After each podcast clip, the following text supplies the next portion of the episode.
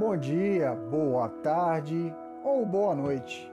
Aqui quem fala é Antônio Zanandai Neto, professor educador das escolas Guilhermina Krige Renault e Alice Rosmeister. Hoje falaremos um tema que não é tão ligado àquilo que eu leciono aqui no município, tanto na disciplina de projetos de orientação para a vida, quanto na disciplina de história. Nós julgamos durante o tempo, por muitas vezes, que a inteligência vinculada à esfera racional é muito melhor, ela é superior, ou seja, a competição, o ato de tirar a melhor nota, o melhor, o pior, o fomento à competição sempre. Repetição, competição, repetição, competição são palavras que permeiam muito o nosso cotidiano, não é mesmo? Então vamos parar para pensar. Isso faz bem para nós, ainda mais o cenário que nós estamos vivenciando, onde o caos social se fomenta cada vez mais e principalmente quando nós trabalhamos com a pandemia. Meus nobres, não há como esconder esse fato, não há como deixá-lo mais tranquilo, mas há como contorná-lo. Hoje estamos aqui para debater como vencê-lo e utilizando ferramentas ou uma ferramentazinha que logo, logo aqui o seu nobre professor, o seu amigo para toda hora vai explicar.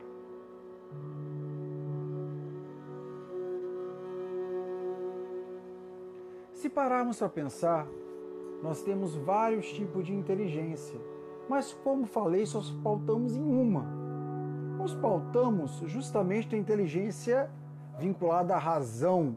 O século XIX foi taxado do século da razão. O século XX ainda permeou, permeou sobre a razão. Mas chegamos então a um detalhe interessante. Cientistas da década de 40 até a presente data estudam as inteligências vinculadas à emoção, principalmente aquelas ligadas ao córtex pré-frontal esquerdo e direito, entre a razão e a emoção. Então nós podemos perceber o seguinte, que ligado a esse tipo de padrão no cérebro, do córtex pré-frontal direito ou esquerdo, nós teremos um treinamento, ora muito racional, ora muito emocional. E quando a gente fala em emoção, não parece algo menosprezado? Ah, a emoção é algo vinculado ao coração. A emoção é algo vinculado só a uma esfera dos sentimentos. Sentimentos e emoções são totalmente diferentes. Mas quando nós começamos a entender o que sentimos, lidarmos com o que sentimos e seguirmos em frente, assim nós vamos vencer. Então, meu nome é Antônio, eu. O que nós temos que ter então para contornarmos essa situação? A autoconsciência. Autoconsciência é saber aquilo que você está pensando, é se autorregulamentar enquanto ser pensante e como você se vê enquanto indivíduo e como você quer que os outros te vejam ou como você acha que os outros te veem. Nós temos essa mania, não temos? Ah, o outro está me vendo dessa forma, então eu sou assim, eu sou assado. Não, você é o que você pensa e você é aquilo que você quer manifestar, pensar. Para isso, nós temos também a autogestão, o que seria uma autodisciplina. Quando a gente tem um pensamento ruim, vem aquela hora, nossa, estou, estou me sentindo muito feio, estou me sentindo muito mal, estou me sentindo a pior pessoa do mundo. Já perceberam que isso vem meio que no automático? Isso é despertado por vários tipos de gatilhos que são ligados a uma parte também vinculada ao cérebro, que ainda está sob estudo, chamada amígdala. A amígdala é tipo um radar, um radar de ameaças em relação ao que acontece de externo e vem para nós do interno. Então vamos pensar nesses gatilhos. Se eu vejo algo que dói, a amígdala obviamente vai gerar repulsa. Em estudos da Faculdade de Universidade de Chicago, percebe-se então colocando fotos de pessoas queimadas, a sua primeira reação é qual? Ou a reação daqueles que são estudados e foram estudados naquela faculdade de repelimento, de sair próximos daquela situação. de não ficar próximos, mas sair daquela situação. Então, se pararmos para pensar, pessoal,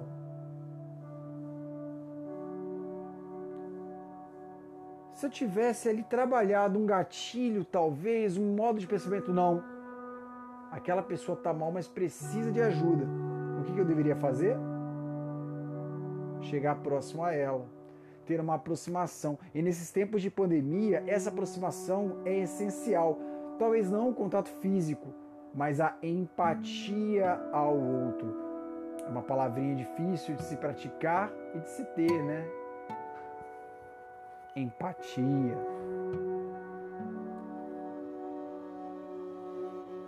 Quando nós trabalhamos então com a nossa conscientização social, nós estamos a trabalhar o que seria a pandemia e o pós-pandemia.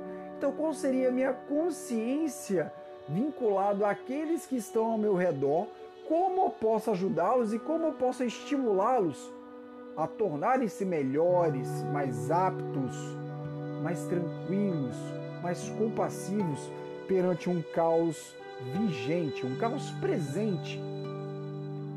Parece que nós somos fracos, não é mesmo?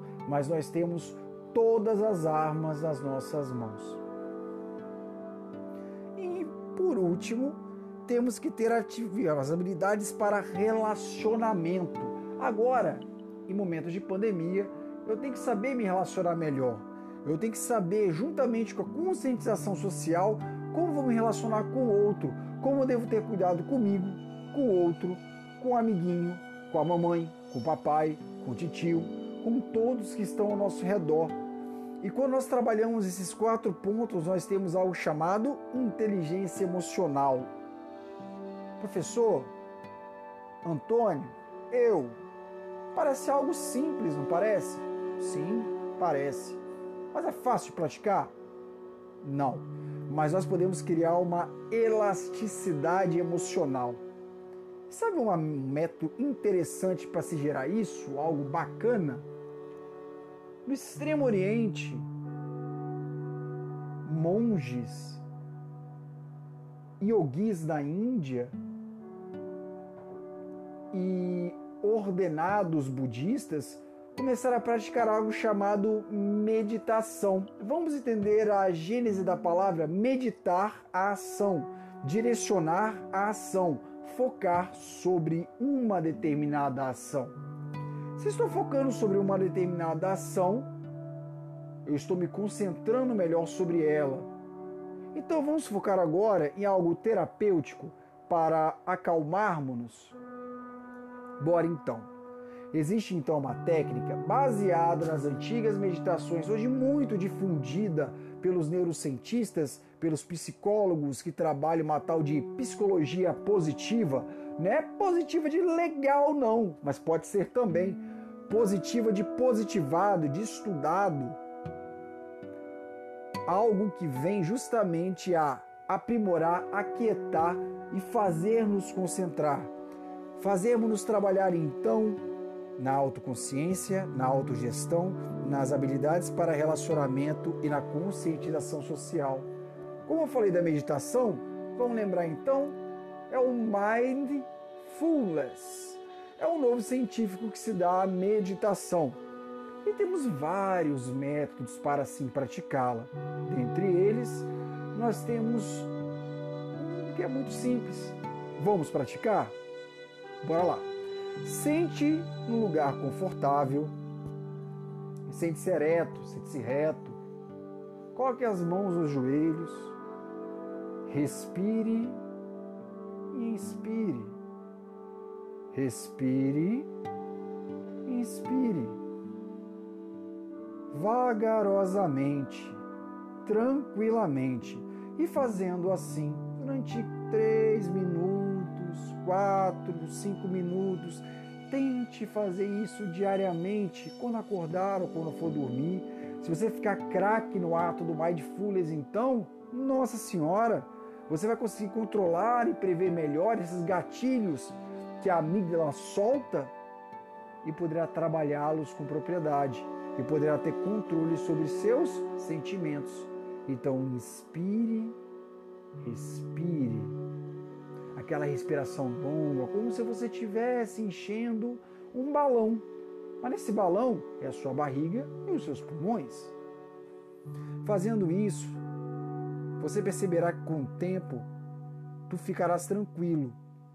E o melhor é o seguinte: mas Antônio, eu estou pensando um monte de bobeiras enquanto faço isso. Sim, você vai pensar um monte de bobeiras. Mas o interessante é focar em algo. Para começarmos, foque na sua respiração.